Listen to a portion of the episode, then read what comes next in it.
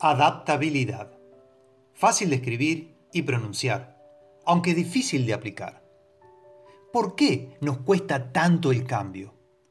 Nuestra mente está adaptada a la supervivencia y cuando encuentra un estado amable reposa porque su logro se ha cometido. Llevar al poseedor de ese cerebro a un estado seguro y nos acomoda en nuestra zona de confort.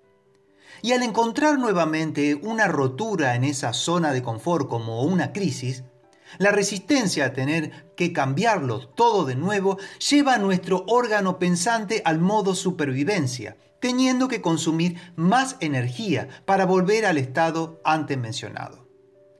Pero las crisis económicas nos desenfocan completamente, porque ellas nos llevan a un estado no solamente anímico, sino mental deplorable nos desencajan y nuestro cuerpo empieza a comenzar a fabricar cortisol, que es la hormona del estrés, anulando todo nuestro enfoque hacia la proyección que teníamos.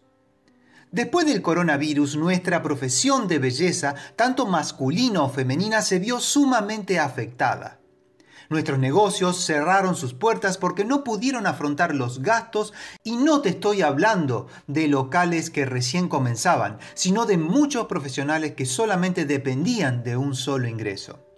Por eso te aliento siempre a tener ingresos por afuera de nuestro negocio. La adaptabilidad yo la imagino en su máxima expresión al agua. Si colocas el agua en una tetera, se convierte en tetera. Si la vuelcas en un vaso, se transforma en vaso.